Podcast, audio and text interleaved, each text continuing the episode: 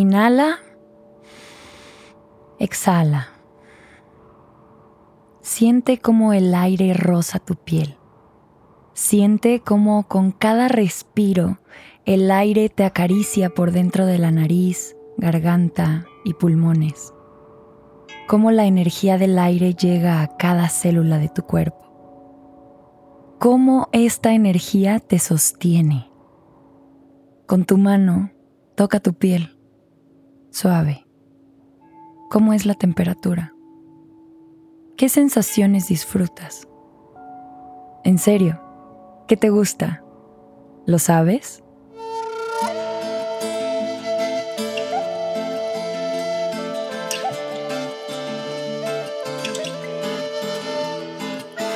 Qué placer y qué gusto me da que estés aquí. Siento mariposas en la panza, siento el pecho más grande y me duelen los cachetes de tanto sonreír. No siempre fue así. Durante mucho tiempo creí que entre más me sacrificara, mejor me iba a ir.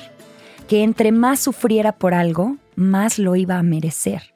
Que entre más doliera, mejor. A veces, nuestra sociedad me parece un culto a la muerte, con festivales de crueldad y adornos de dolor, sangre y lágrimas. Festines de cadáveres, toreros galardonados, juegos sexuales de dolor y dominación, cuchillos, espadas, taxidermia en las paredes, recuerdos de los viajes de casa, cine gore, cazar, acechar, perseguir y castigar. Parecen ser los requerimientos para ganar el juego llamado vida. En este juego, parece que gana el que más tiene y al que más temen. Infundir terror se ha vuelto sinónimo de respeto, y con uso de la violencia someten y doman a sus damas domadas. Fieras domesticadas, carne de cañón, amuleto de buena suerte, musas, siervas, buscando satisfacer a su amo y señor. Conoce su furia, así que evita sentir más dolor. Son muchas las historias propias y ajenas, los cuentos y los cantos donde hablan de las atrocidades que puede cometer quien dice amarnos, para conservar su paz en nombre del amor. Yo soy María Andrea y esto es Entre tus piernas, un podcast original de Nodalab y Caldero. El contenido de este podcast, ya lo sabes, es explícito y no recomendamos discreción.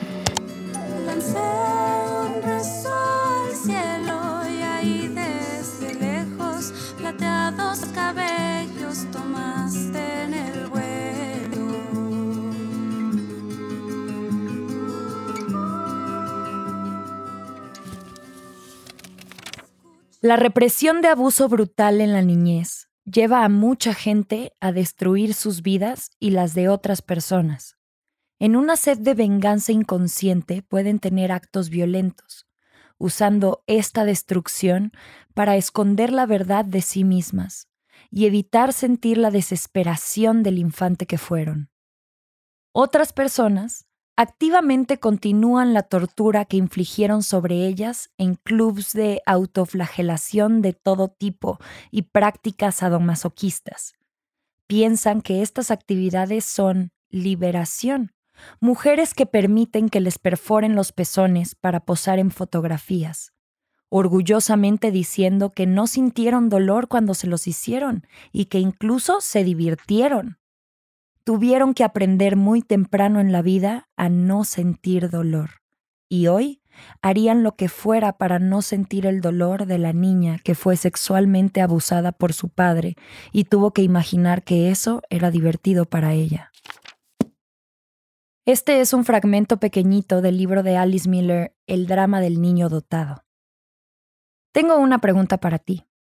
¿Puedes hablar abiertamente de placer con quienes te rodean? ¿Te permites disfrutar en público? ¿Haces de tu placer una prioridad? Yo crecí con la idea de que mi sexualidad ya le pertenecía a mi futuro marido, no que era para mi propio disfrute. Tan es así que cuando me descubrieron masturbándome en mi cuarto a los tres años, me castigaron, me pegaron y me prohibieron que lo volviera a hacer. Luego, En escuela de monjas solo me enseñaron. No vayas a salir panzona. Ya viste a fulanita que salió con su domingo 7. Guarda tu florecita hasta que se la des al indicado. No, tápate y que ni se te ocurra que alguien se entere que estás menstruando. O a ver el parto como una verdadera tortura, pero una tortura necesaria.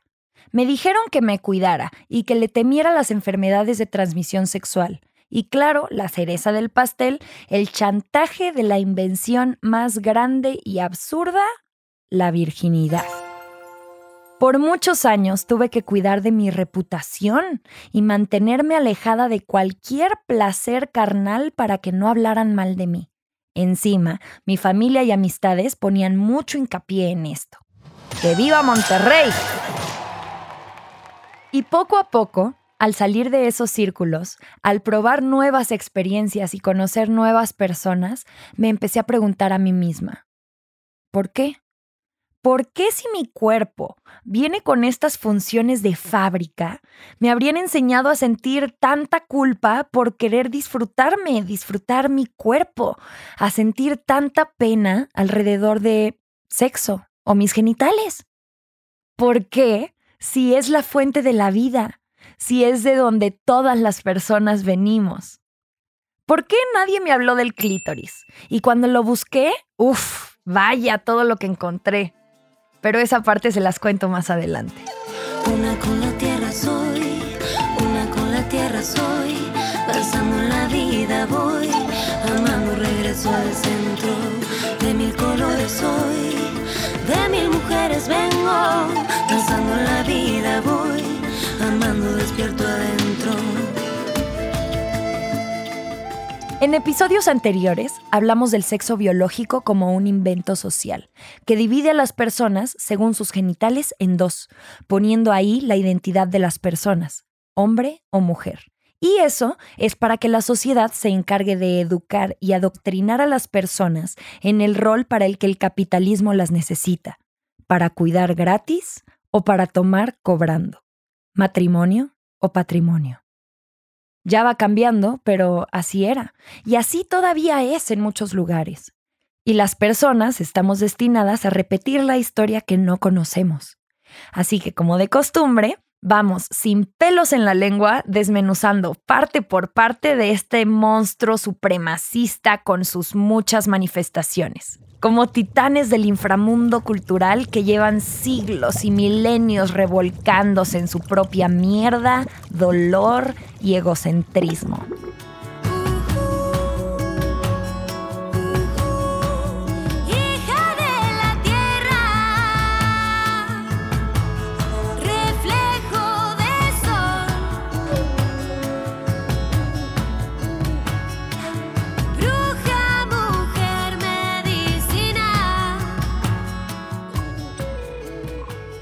Cuando me di cuenta de cómo me torturaba físicamente para cumplir con expectativas externas y los problemas que eso me traía, lo que les contaba en el episodio anterior de belleza, si no lo han escuchado, se los recomiendo muchísimo. Aprendí del amor propio y del autocuidado. Me enfrenté a las culpas que sentía al ponerme a mí primero, a la pena de aceptar mi cuerpo tal cual es aprendí a soltar la resistencia que ponía y las justificaciones que me imponía para hacer lo que se me antojara. Pero, ¿de dónde vino esto? ¿Dónde lo aprendí? Empecé a identificar que eso era lo que me impedía poner límites, confiar en mí para atreverme a hacer cosas y, súper importante, a invisibilizar mi placer. Me enseñé a mí misma que el amor propio y el autocuidado es el verdadero motor de cualquier relación sexual.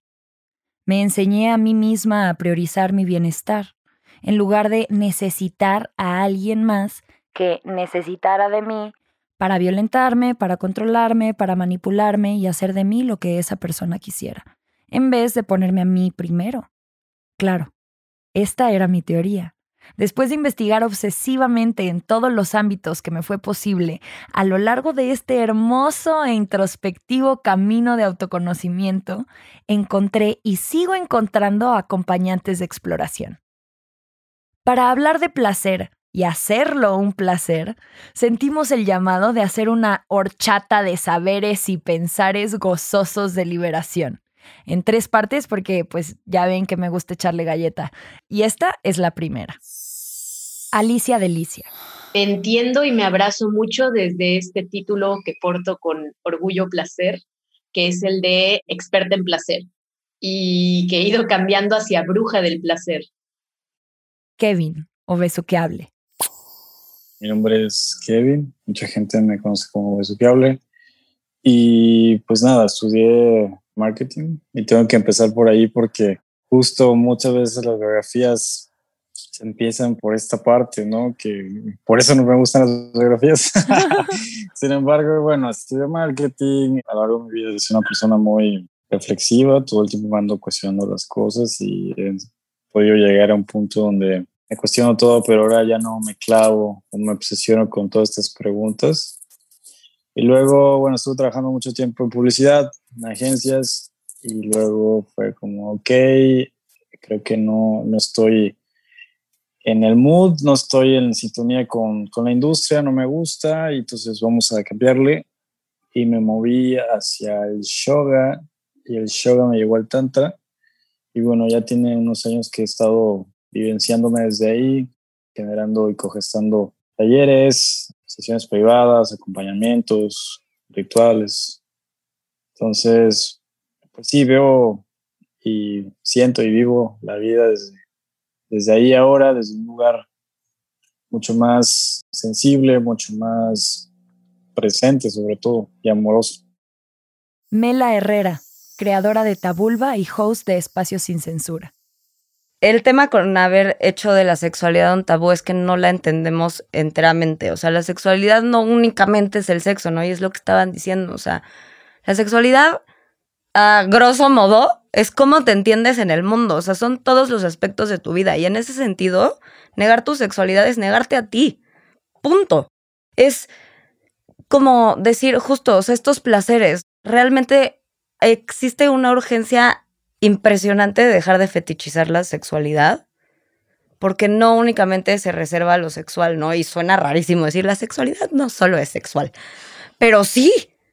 O sea, porque mi sexualidad también es mi expresión de género, también es mi identidad, también es qué pienso de las otras personas, cómo me relaciono con las otras personas y desde dónde. Llámense amistades, familia o pareja o vínculos, lo que quieras realmente es algo que afecta absolutamente todo. Se ve expresado ahí y si tú analizas la forma en la que te relacionas sexualmente con las personas, puedes descubrir muchas, muchas cosas de ti.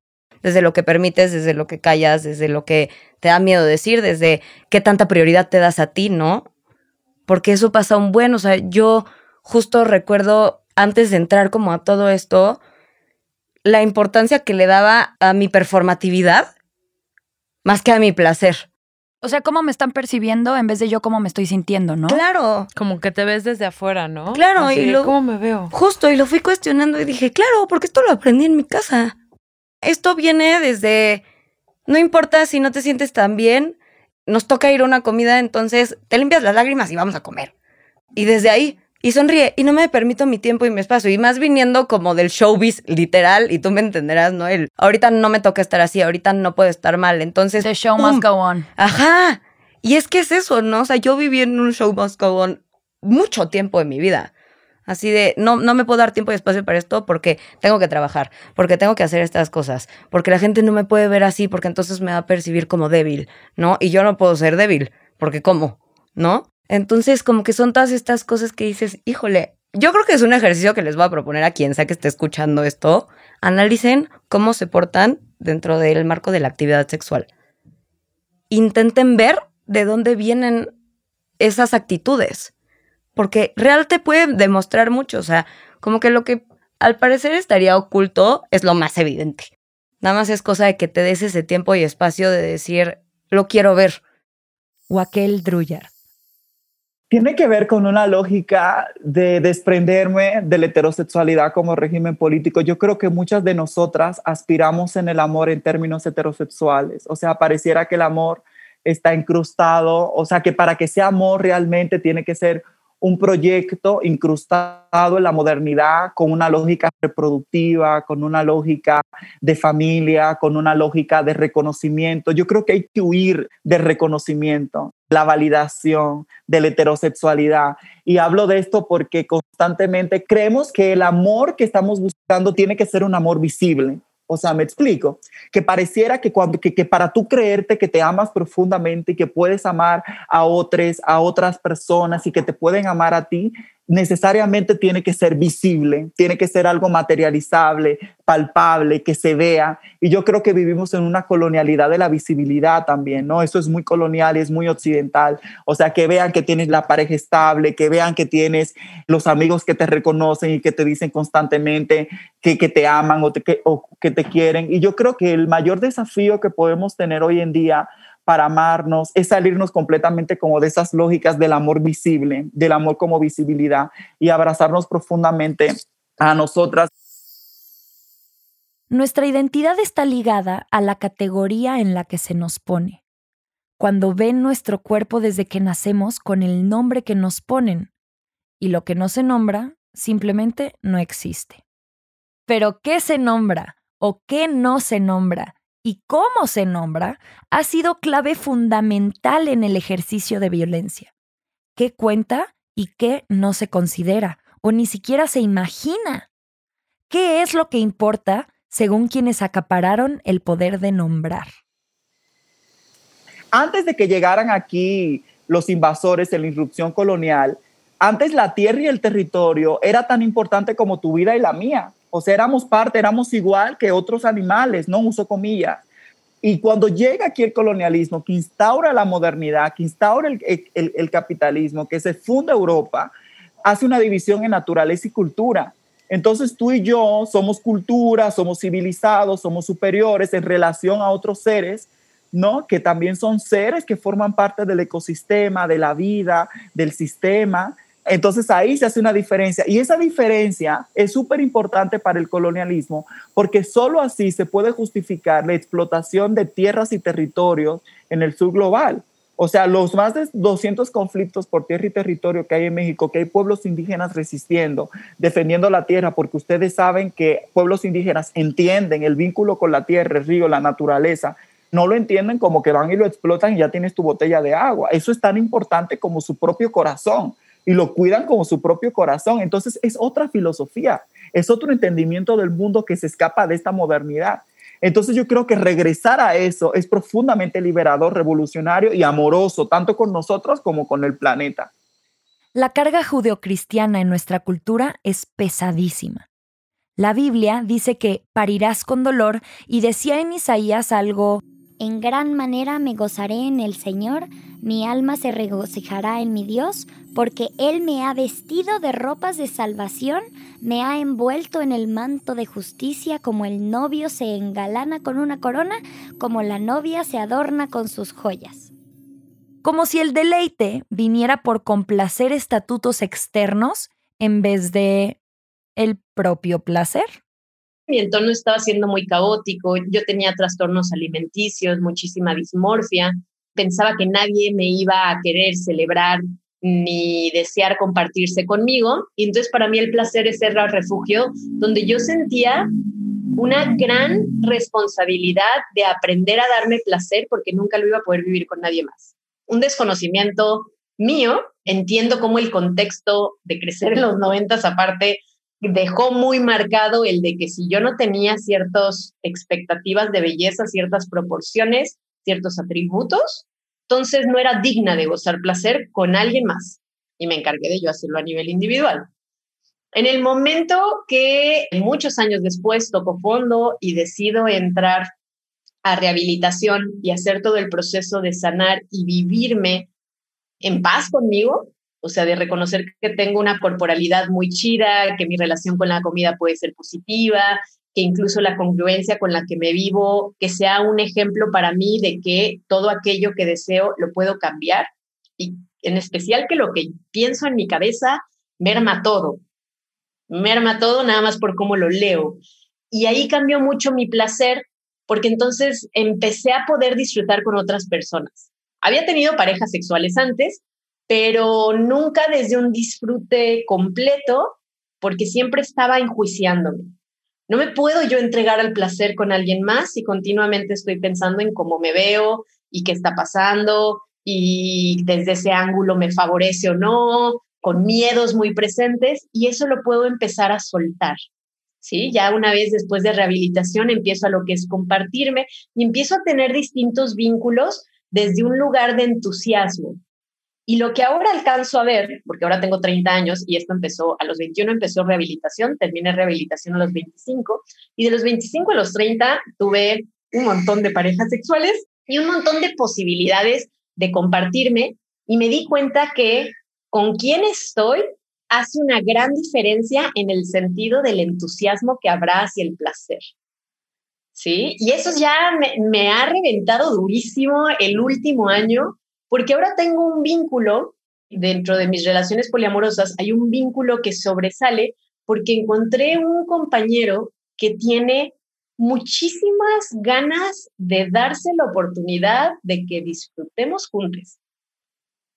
Y eso ya me ha abierto, porque si no sentía que yo siempre tenía que llevar como las riendas, o tenía que insistir, o tenía que hacer una educación como en parte terapéutica, ¿no? Con mis parejas. Que es lindo, pero luego a la larga me di cuenta que se vuelve también cansado. Y ahora que me doy cuenta, neta, del potencial de placer tan profundo, tan lindo, tan amoroso que he alcanzado, digo, uff, esto es aquello de lo que tanto se hablaba o de lo que había escuchado aspiracionalmente estar con otras personas. Porque a nivel individual siento que hace rato lo he podido alcanzar, ¿no? Como me puedo dar una increíble sesión de masturbación así astral, pero con alguien más. Y me di cuenta que ha sido la relación que más activamente he trabajado mi sexualidad. Es decir, ambos lo priorizamos y nos damos la oportunidad, el tiempo, las ganas, la energía, todo para que puedan fluir esas experiencias de placer. Y entonces me he enfocado mucho en torno ahora a acercarme a este público de parejas, cómo funciona el placer compartido. Y ahorita es donde estoy como muy presente y lo he traído a mis redes y a mis talleres. Invisibilizar el placer ha sido fundamental para los mecanismos de dominación, poder y control, porque sin el placer de ser y de vivir, no tenemos para qué luchar. No hay un chiste para vivir ni gozar nada. Mientras no conozcamos de lo que somos capaces, seguiremos aceptando las migajas o lo que nos digan que tenemos que hacer para conseguir destapar nuestros poderes. Para eso, borraron el clítoris de los libros de anatomía, con todo y que fue fundamental en la evolución de la humanidad como especie. De los cambios biológicos evolutivos más relevantes para ser quienes somos hoy, seres sociales que no solo dependen de la biología, sino del cúmulo y transmisión de conocimiento a través de generaciones, en otras palabras, la cultura, el desarrollo del clítoris para el placer, las mamas que duran todo el año y no solo durante la lactancia, el desarrollo del endometrio, el placer pasó a segundo plano en la vida de quienes tenían la capacidad de gestar. Pero en otras comunidades de seres vivos, la intimidad y el placer compartido entre individuos de un grupo promovía la cohesión social, como en las comunidades de la especie de primates más cercanas, bonobos. En grupos de bonobos, cogen para decir hola y adiós. En vez de pelearse, primero cogen y ya que redistribuyeron la energía, lo resuelven. Cogen machos con hembras, machos con machos, hembras con hembras. Ni siquiera importa esa división porque no lo hacen por reproducción. Así como los seres humanos, o delfines, u otros mamíferos sociales. Y han habido muchos teléfonos descompuestos, malas traducciones y omisiones muy convenientes para quienes contaron así la historia. Pero lo que sabemos y lo que no sabemos puede influir mucho en nuestra forma de navegar el mundo, lo que somos capaces de hacer o lo que no. Dicen que si pones a un grillo con un techo de cristal toda su vida, luego, aunque quites el techo de cristal, no va a saltar más alto, porque no sabe que es capaz. Tener información nos da herramientas y ponemos de ejemplo de nuevo a la cacería de brujas, que en su momento pretendió eliminar saberes que se tenían sobre ciclos, sobre cuerpos y sobre poderes. Y eso me habilitó y me dio mucho conocimiento hacia mí y mucho poder. Sea, ese sí lo sentía claro, el poder de decir, cuando alguien más me llegaba y me decía, eso es malo, eso es pecado, te va a pasar todo esto, de decir, no, no es cierto, no te creo porque sé que hay fuentes que me respaldan, ¿no? Son tus prejuicios. Se pensaba en su momento que el clítoris aportaba la reproducción y que entonces era algo así como un mini pene que también aportaba una semilla y eso era lo que generaba vida. Y cuando se inventa el microscopio y se puede ahora sí que analizar los contenidos que hay, es cuando se dan cuenta que el clítoris no tiene función reproductiva, sino de placer. O sea, este ya había sido graficado, ya había imágenes completas como las que vemos a partir de los 2000 ya más normalizadas existían, pero se sacan completamente porque no tienen función reproductiva, porque algo que sí es muy claro es esta idea de que la actividad sexual desde una cosmovisión religiosa judio-cristiana es el sexo es malo, el sexo es un pecado, y estoy hablando el sexo como el sexo, los genitales, el sexo, la actividad, el sexo como concepto. A excepción de que sea de manera reproductiva. Y entonces eso es lo que habilita un montón de violencias para las personas con vulva y eh, privilegios para las personas con pene, porque el hecho de que tengan un 3 en 1, es decir, su miembro viril funciona para placer, reproducción y desecho, nosotros tenemos esas tres separadas tenemos el meato urinario, uretra, vejiga para salida de desechos, tenemos el clítoris para placer y tenemos útero, cervix, vagina para reproducción. Para mí, desde mi perspectiva, eso es una ventaja porque yo puedo usar de placer sin que tenga que haber nada reproductivo de por medio. Pero históricamente se ha usado al revés, que haya reproducción sin que figure nuestro placer, lo cual es violento pero lo que está haciendo ahorita la diferencia y lo que yo creo que impulsa mucho el cambio que vemos y que lo veo acá en México, lo veo en Latinoamérica, lo veo a nivel global, es la información. Acceso a la información te habilita a decidir, te habilita a explorar. Es lo que ha permitido en gran medida sacarnos la idea de que yo debo de experimentar placer erótico de una manera increíble, wow, con un metesaca vaginal y entonces digo, si yo ya sé, si puedo ver, si puedo entender dónde está mi clítoris, entonces puedo darme la oportunidad de empezar a explorarlo.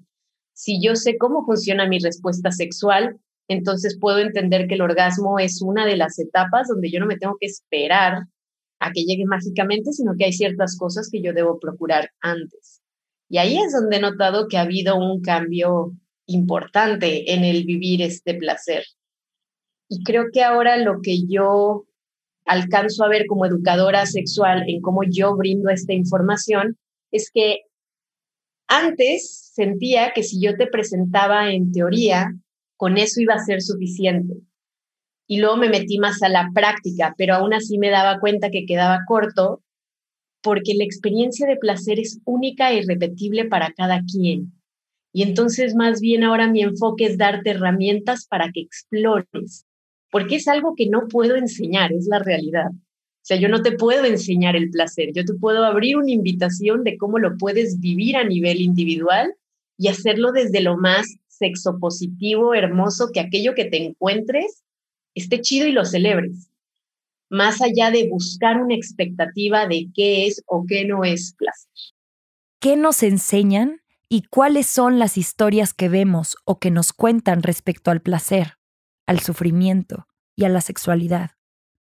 Porque aunque viene del colectivo y nos afecta en lo individual, está claro que de lo individual vamos cambiando el colectivo. Pero finalmente es por nuestras propias historias que nos damos cuenta. ¿Qué es lo que pasa? ¿Por qué esto está sucediendo? ¿De dónde viene?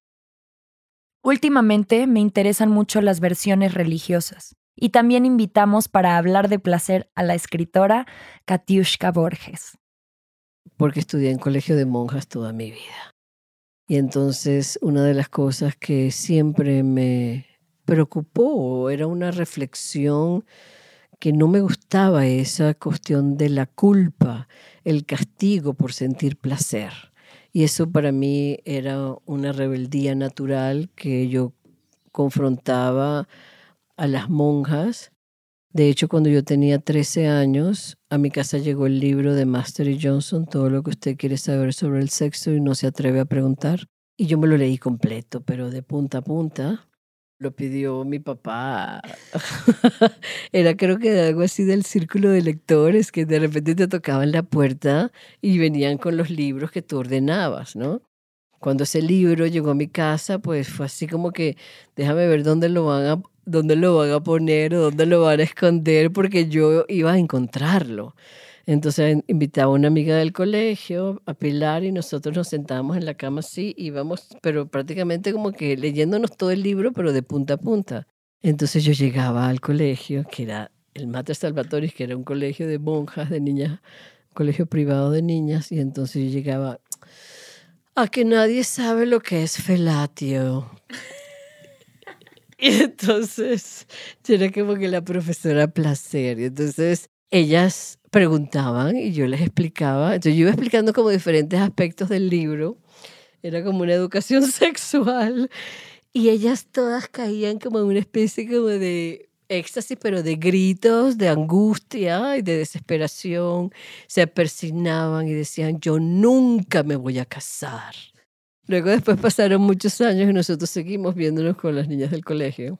Siguen siendo niñas. Y entonces ellas pues decían cuando salió publicado mi libro de Mam Chiquita y el de con los cuentos eróticos, pues decían, ah, no, no, no, yo todavía me tengo que llevar este libro, lo voy a rifar. Una se lo robó. O sea, simplemente se lo metió en su cartera y se fue corriendo y, se, y lo escondió.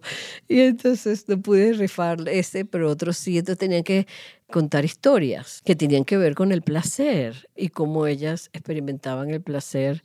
Y una de ellas decía, bueno, yo después de hacer el amor con mi marido me, me persigno y rezo una Ave María. Digo, qué cosa tan impresionante como puede ser esas huellas que te puede dejar la educación en un colegio donde como la culpa o lo que se asocia con el pecado, que es una cosa tan natural, el hecho de que tú puedas sentir el viento que te acaricia la piel es placer y esa mano que te acaricia y te hace sentir o te hace vibrar o te hace palpitar. Es placer, es ese amor compartido y además, mientras más placer das, más recibes, se multiplica. Yo pienso que eso es algo que los hombres han perdido, como dicen en Inglaterra, the icing on the cake. Se ha perdido la cobertura del, del pastel, sobre todo si es de chocolate, porque mientras tú más das placer, eso es como una reciprocidad que se basa como en un nivel de sincronicidad y ese balance del dar y recibir. Y con, mientras más das placer al otro, más recibes placer tú y se va multiplicando esas ondas de placer, ¿no? Como, como las olas del mar. ¿Fuiste a una escuela de monjas? Fui a una escuela de monjas. ¡Ay! Ya hay que hacer un club. Un club. Eres como la quinta persona que viene al podcast que ha ido a escuela de monjas. Algo están bien, haciendo bien sin querer. es que todo parecería que no está relacionado, pero en realidad sí, ¿no? ¿Qué me da placer a mí? Quizá a mí sí me da placer como justo ponerme piedritas en la cara, pongamos el ejemplo más estúpido, ¿no? Pero ya no me importa si a ti no te parece placentero verme con todas las piedritas ya tiradas, ya sabes, o sea, con el rímel corrido y así a las cinco, ya me da igual.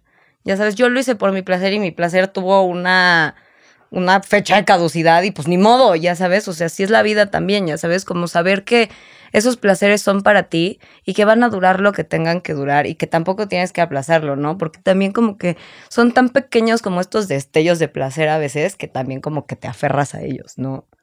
Y ya se vuelve un pseudo placer porque ya ni siquiera es cierto. Claro. Claro, o de creer que como eso me dio placer antes, tengo que seguir haciendo eso para tener placer y tampoco es cierto. Ahorita como, todo el boom de los juguetes y del que se habla mucho de la masturbación y así, también me han llegado muchas morritas muy preocupadas como de, y es que si yo no me masturbo tantas veces al día, entonces no lo estoy haciendo bien. Y si a mí no me gustan los juguetes, entonces no lo estoy haciendo bien. Volvemos a eso de hay algo mal conmigo, ¿no? Y realmente el placer es algo tan tuyo que solo tú decides qué te lo da y qué no. Y también es hacer las paces con eso. Muchas personas, y sobre todo en Latinoamérica, recordemos, siempre hay una escena de estas escenas donde tú estás jugando ahí en tu infancia y de repente alguien te dice como, cállate, está haciendo mucho ruido, oye, que estás molestando a la gente, ¿no? Y así.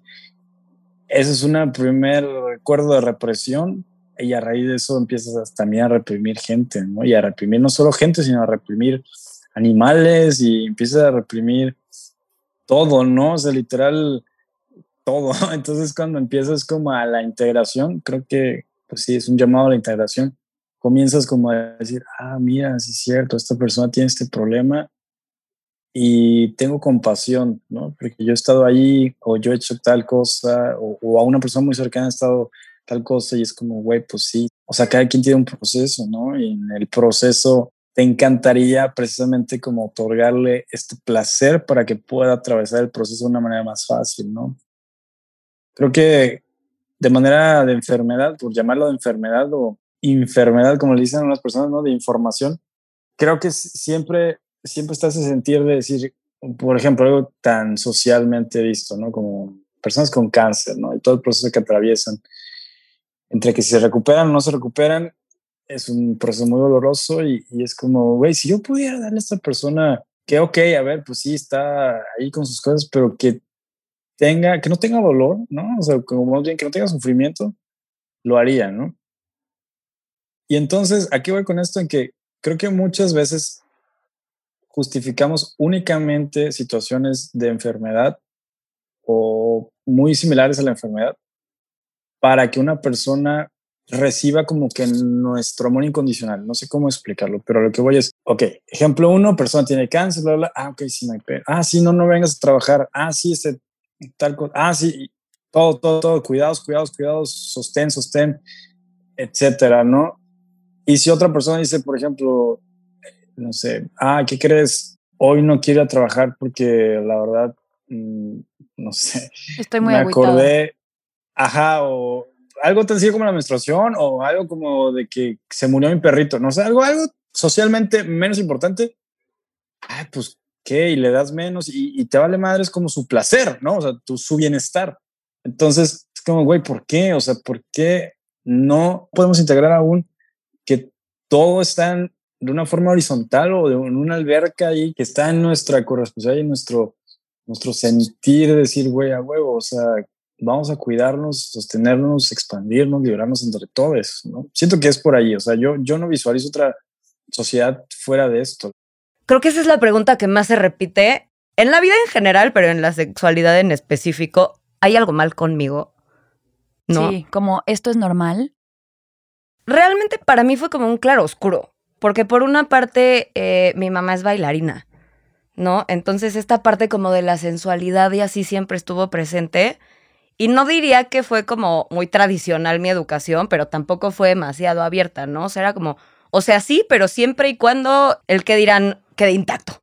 Y cosas así que entiendo de dónde viene, obviamente, porque pues igual no sé, siempre digo como no nos culpo de dónde venimos, pero sí nos responsabilizo de cambiar eso de ahora en adelante, ¿no? Porque ya las cosas son muy distintas. Entonces, pues por la danza y así como que yo crecí con esta parte de la sensualidad como muy dentro de mí, ¿no? O sea, como algo natural, pero pues llegaba a la escuela o como que quería expresarme en otros espacios y pues me encontraba con cosas como que te juzgaban, ¿no? Cosas así, o luego pues esto que les digo, así como, sí puedes, pero hasta aquí, ¿no? Y yo siempre me salía de la raya y era como, pero ¿por qué no? Siempre me cuestioné mucho todo en la vida, o sea, en general, nunca estuve conforme con eso de te pongo un límite en ese sentido, ¿no? O sea, como cuando realmente no te estás metiendo con la libertad de alguien más, ¿por qué te limitarían? Entonces, fue como hacer las paces con el hecho de no me estoy entendiendo en este mundo y entonces quiero empezar a romper con eso, ¿no? O sea, decir como, no quiero que me entiendas para yo entenderme. Porque siento que eso pasa un, un buen a veces, ¿no? O sea, como que te quieres validar a través de las demás personas. Entonces es como, bueno, es que mientras tú estés en paz con esto que yo estoy haciendo, entonces eso quiere decir que está bien. Pero qué tan en paz estoy yo con limitarme en este aspecto de mi vida. Es la parte como de autonomía, tal cual. Porque cuando tú te sabes merecedor, merecedora, merecedor, ¿no? Cuando tú sabes que eres dueño o dueña, dueña de todas las cosas que te pasan en la vida, entonces difícilmente te vas a dejar manipular.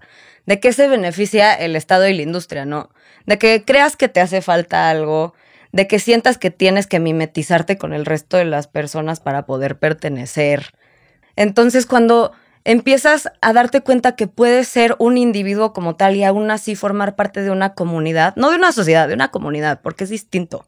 Entonces empiezas a operar diferente, empiezas a cuestionar absolutamente todo, porque en el momento que cuestionas de dónde vienen tus ideas, de dónde vienen tus deseos, entonces también vas a cuestionar de dónde viene esto que hago, ¿no? O esto que apoyo. Porque si en los genitales ponen la identidad de a qué grupo humano perteneces y qué socialización te toca, ¿solo la sexualidad está en los genitales? ¿Por qué la sexualidad pareciera que solo está en la reproducción? Últimamente, ¿qué es la sexualidad? ¿Quién nos enseña qué es? Muy dentro, escucho una dulce voz que susurra en el tiempo. Despierta es el momento. Mujer de la tierra soy, medicina del viento. Caminando firme voy, confiando regreso al centro. Hay tantas preguntas que hacernos, tantas preguntas por resolver, que hablar de placer nos va a tomar varias citas contigo. Queremos preguntarte, ¿cuándo descubriste tu primer contacto con la sexualidad? ¿Cuándo empezaste a ser consciente de las cosas, situaciones o vivencias que te causaban placer? Algo que te podemos asegurar es que esto se va a poner cada minuto más sabroso y placentero. Espera la brújula del placer, parte 2 y 3, muy pronto en Entre tus piernas. Este es un podcast original de Nodalab y Caldero Queremos agradecer al equipo de producción que trabaja constantemente para hacer realidad este y los demás episodios de Entre tus piernas. A María Andrea por la redacción del guion y la realización de las entrevistas con Pamela Herrera, Tabulba, Besuqueable y Wakel Drulat. A Nayeli Chu por la edición y diseño sonoro que hace de cada episodio una experiencia multisensorial. A Jorge González y Sofía Benedicto por la producción y dirección del show este episodio fue mezclado por Aldo Leiva y la redacción de contenido y las notas del episodio fueron escritas por Sofía Serrano. Gracias también a la escritora Katiushka Borges por compartir sus experiencias y su conocimiento erótico con nosotras. Ha sido un placer y esto es solo el comienzo. Gracias también a Luna Santa por su maravillosa música.